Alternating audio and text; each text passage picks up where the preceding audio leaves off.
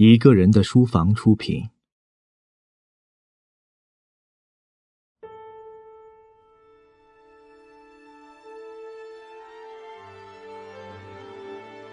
硅谷钢铁侠，埃隆·马斯克的冒险人生，作者阿什利·万斯，朗读者麦子。第七章，全电动车，超酷超快的特斯拉。J 比斯特劳贝尔左脸中间有一道两英寸长的伤疤，那是他高中时候的事了。一次化学实验课上，斯特劳贝尔因为误将几种化学溶液混合在一起，以致他紧握着的烧杯在手中爆炸了，玻璃碎片四处飞溅，其中一片就这样划伤了他的脸庞。这道伤疤成了小发明家斯特劳贝尔的荣誉勋章。他的童年时光充斥着各种化学药品和实验设备。这个在威斯康星州出生的小男孩，在他家的地下室里建造了一个很大的化学实验室，里面有一个通风橱，并且堆满了各种化学制剂，有买来的，有借来的，甚至还有偷来的。十三岁那年，斯特劳贝尔在垃圾堆里找到一辆破旧的高尔夫球车，并把它带回家修理。还重新装配了发动机，这样一来，这辆车又能上路了。斯特劳贝尔似乎每时每刻都在拆解一些物件，然后进行一番改进，再把它们组装回去。所有的这些习惯其实都能够追溯到斯特劳贝尔家族提倡的自己动手的传统。十九世纪九十年代末，斯特劳贝尔的曾祖父创立了斯特劳贝尔机械公司。该公司建造了美国第一批内燃机，用于为船舶提供动力。正是斯特劳贝尔旺盛的求知欲引领他在1994年西行来到了斯坦福大学，成为这所大学的一名学生。起初，他希望自己能成为一名物理学家，但是在尝试了所有能够选修的最难的课程之后，他得出结论，认为物理专业或许并不适合自己，因为物理专业的进阶课程太理论化了。而斯特劳贝尔更喜欢亲自动手实践，于是斯特劳贝尔发展出了自己所谓的能源系统与工程专业。我想学习软件和电力学相关课程，希望能够利用这些知识去控制能源。斯特劳贝尔说：“我选的这些课程，其实就是计算机科学和电子电力技术的结合体。通过这样的方式，我把所有我喜欢做的事情联系到了一起。”这个时候，清洁能源热潮还没有出现，但是已经有公司开始在太阳能和电动汽车领域试水了，希望能寻找到一些新的用途。斯特劳贝尔开始一一造访这些创业公司，在他们的车库里闲逛，并时不时设法结识那些工程师。与此同时，他还在自己与五六个朋友合租房子的车库里开始鼓捣自己的发明。斯特劳贝尔花一千六百美元买了一辆破烂不堪的保时捷，然后将它改装成一辆电动汽车。这意味着斯特劳贝尔不仅需要制作一个电动车控制器，从零开始制造一个充电装置，还得开发出用于驱动整台设备的软件系统。这辆车创下了电动汽车加速性能方面的世界纪录，行驶四分之一英里仅用了十七点二八秒。我从这个过程中了解到，现在的电子设备都非常棒，只需要一点点钱就足够给你的车加速，但是电池性能特别差。斯特劳贝尔说：“充一次电，车子只能行驶三十英里。”这些信息让我意识到电动交通工具的一些局限性。斯特劳贝尔为他的车装配了混合动力系统，并发明一个汽油驱动的设备挂在汽车后方。用于给电池充电，这套系统已经足够好了。斯特劳贝尔能开着它往返于四百英里外的洛杉矶。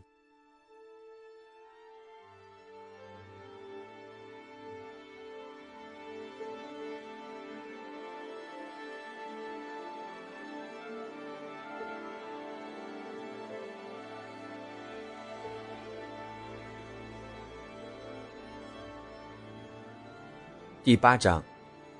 痛苦、磨难与新生，现实版钢铁侠的商业版图。二零零七年年初，当导演乔·费弗洛准备开始拍摄电影《钢铁侠》时，他租用了休斯飞机公司位于洛杉矶的一片建筑群。休斯飞机公司于八十年前由霍华德·休斯建立，曾是美国主要的防务与航天供应商。这片建筑群由一排排连接在一起的飞机棚组成，用作这部电影的制片室。他给饰演钢铁侠剧中主人公托尼·史塔克的演员罗伯特·唐尼带来了许多灵感。看着其中一个较大的飞机棚，那年久失修的样子令唐尼不免有些伤感。而就在不久之前，这些建筑则承载了一个伟大人物的宏伟创想。这个人特立独行，令业界震撼。唐尼听说有一位名叫埃隆·马斯克的人，能够比肩休斯，并在十公里外建立了属于自己的现代工业王国。与其凭空想象休斯的创业人生，唐尼觉得不如切身体会一下马斯克的人生。于是，二零零七年三月。他来到 SpaceX 位于埃尔瑟贡多的总部，并最终在马斯克本人的陪同下参观了那里。我不是一个会被轻易撼动的人，但是这家伙和这地方让我大开眼界。唐尼这样感叹道。在唐尼看来，SpaceX 就像是一个巨大而新奇的五金店，热情洋溢的员工们在工厂里不停地穿梭着，忙着摆弄各种机器。年轻的白领工程师和流水线上的蓝领工人们合作紧密，他们看起来发自内心的对这份工作充满了激情。你能感受到这是一家不同凡响的创业公司，唐尼说。唐尼在第一次参观结束后高兴的离去，向导演提议影片中休斯工厂的布景可以参照 SpaceX 工厂。在唐尼看来，那里的一切不会让人感觉格格不入。除了参观工厂寻找灵感，唐尼更希望能够窥探马斯克的内心世界。于是他们一起巡视工厂，到马斯克的办公室坐一会儿，并且共进午餐。唐尼非常欣赏马斯克，因为他不是一个臭气冲天、焦躁不安的编程狂人。与此相反，唐尼觉得马斯克的怪癖是可以理解的。他并不是那种自命不凡的人，并且可以和员工一起并肩作战。在唐尼看来，影片中的主人公史塔克和马斯克是同一类人。他们一旦抓住一闪而过的创意，就为自己的想法倾其所有。他们一秒都不会浪费。当唐尼返回钢铁侠的拍摄地时，他特别要求费弗洛在史塔克的工作室里放一辆特斯拉 r o a s t e r。从表面上看，这辆车意味着史塔克走在潮流尖端，并且人脉广阔。因为他能够在开售前就得到一辆 r o a s t e r。更重要的是，这辆车子被摆放在距离史塔克桌子最近的位置，象征着电影演员、电影角色和马斯克之间的密切联系。在与艾隆深入接触后，我希望史塔克的工作室里能有一丝他的影子。唐尼说：“他们属于同一个时代。”埃隆会是那种和托尼一起参加派对或者一起去丛林旅行，并且喝下巫师特调饮品的人。在《钢铁侠》上映后，导演费弗洛声称，马斯克为唐尼诠释托尼·史塔克这个角色提供了许多灵感。这有点夸大其词，因为马斯克并不是那种在阿富汗的军事护送行动中坐在悍马后面喝苏格兰威士忌的人。然而，媒体却对这个说法照单全收。导致马斯克在公众面前的曝光率不断增加。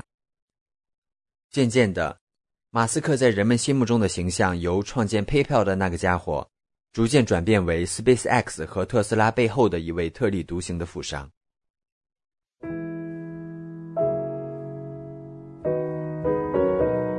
你好啊，许久没收过信了吧？一个人的书房现在开启全新栏目“声音邮局”。每周五晚八点，在微信公众号内独家播出。常常想，信多好啊，可以慢慢的给你讲那些细微的感受，与只有你才关心的心事，再慢慢的化作一张纸上或多或少的文字。至于里面藏有多深的情谊，只有听了才知晓。当伍迪·艾伦收到许久不回的老友写下的回信，又没钱拿，他一定既无奈，又抓狂。当张爱玲写下“我已经不喜欢你了”，他得下多大的决心，才能斩断这半生的纠葛？当泰坦尼克号发出“我们正在下沉”的讯息时，又装载了多少生命凝聚的希望？信虽简短，却意味深长。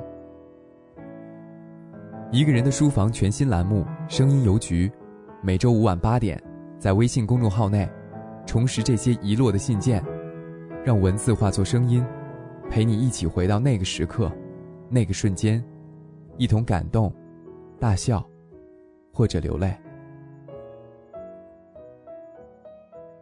在表姐伊丽莎白一世的命令之下，玛丽·斯图亚特被处决前的二十年青春年华里。